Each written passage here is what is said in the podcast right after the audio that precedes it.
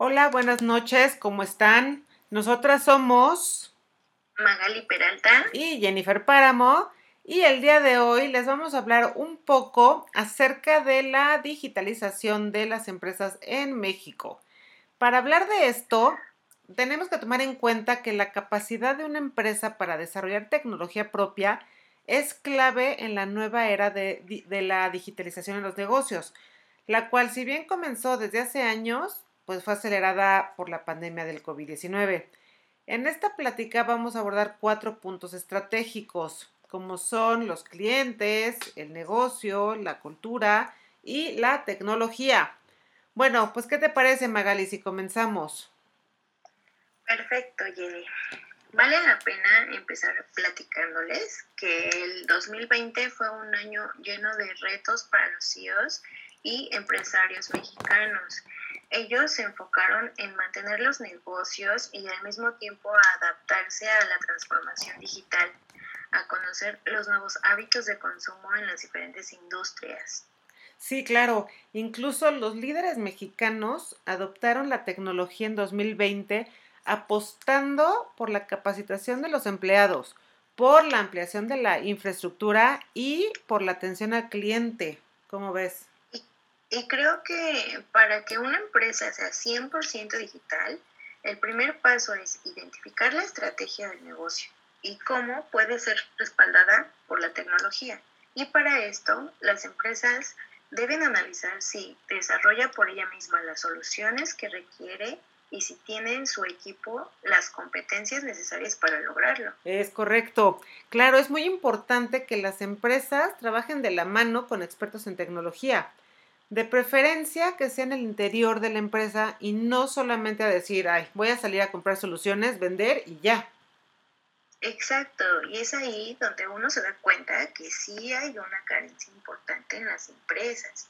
Y algo que es más o menos frecuente en México es que eh, las áreas de tecnología se dedican justo a comprar tecnologías como grandes monolitos en vez de crear tecnología y eso muchas veces pues tiene una incidencia en la satisfacción del usuario. Sí, también creo que desde el lado del usuario o, el cliente hay cada vez más exigencia para que las soluciones tecnológicas de las empresas, ya sea una app o una página o una tienda en línea, sean como más fáciles de usar y funcionen bien, ¿no crees? También es importante mencionar, Jenny, que cuando hablamos de digitalizar un negocio, se hace referencia a todas aquellas acciones tecnológicas y estrategias que hagan uso de métodos digitales para hacer más eficientes las operaciones rutinarias de una organización y a su vez generar otras tareas para incrementar la productividad y los resultados de las mismas. Sí, también creo que el posicionamiento de la marca es como la razón principal de digitalizar un negocio, ¿no crees, Magali? Y el sitio web es el medio para hacerlo. Y ahora con la digitalización es posible mantenerlos satisfechos, informados y deleitados con tu marca, de manera que se establezca un suficiente nivel de engagement y la relación dure mucho tiempo. También hablemos que la cultura organizacional se irá adaptando a una nueva mentalidad, cada vez más digital. Sí, claro. Y sin duda, eh, yo creo que será un reto que tanto las empresas como las personas tendremos en los próximos años. Debemos recordar siempre que la mentalidad genera comportamientos y que estos a su vez, pues obviamente generan resultados, ¿no? O sea, las empresas han puesto énfasis en proyectos de transformación digital, principalmente en áreas comerciales como marketing y ventas. Sí, seguido de la relación con el cliente.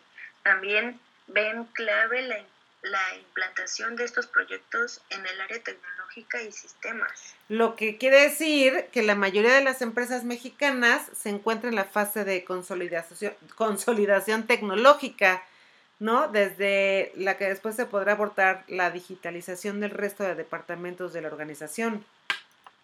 Mm, me gustaría darles este dato que me parece muy importante y es que México muestra retraso en la digitalización de las empresas y la digitalización del consumo en México está creciendo a una tasa anual del 6% como resultado de esfuerzos públicos privados. Pero el mundo industrializado, Magali, y los países avanzados de América Latina, como Chile, Uruguay, Argentina, están procesando en su digitalización a, tasas más altas. Incrementando la brecha con México, por lo que el retraso y el reto es crecer a una tasa más rápida. Sí, pues déjame decirte que México está bien posicionado para abordar la transformación digital en la cadena productiva, pese a la posición desventajosa actual. Sí, y las empresas revelaron las áreas de fortaleza para afrontar la transformación digital, procesos de gobernanza para afrontar la transformación y la definición de indicadores de desempeño. Las áreas débiles como son la cultura y el grado de preparación para afrontar los cambios digitales. Aproximadamente la mitad de las empresas de la región carecen de una estrategia digital definida. Sí, la alta gerencia tiende a no estar involucrada en el esfuerzo de transformación digital de la empresa. Y para estos tiempos creo que es súper importante mantenernos activos, ¿no crees? Sí, claro, por supuesto. Bueno, pues mm.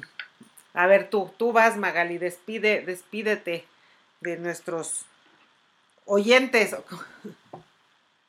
Bueno, pues muchas gracias por, por, por escucharnos y y por eh, tener en cuenta estos puntos estratégicos que, les mencionamos y que pues lo llevemos a cabo también para, para la transformación de nuestro negocio y tengamos pues muchas ventajas, ¿no? Bueno, pues nos despedimos. Espero que haya sido de utilidad esta información. Buenas noches a todos. Adiós. Bye.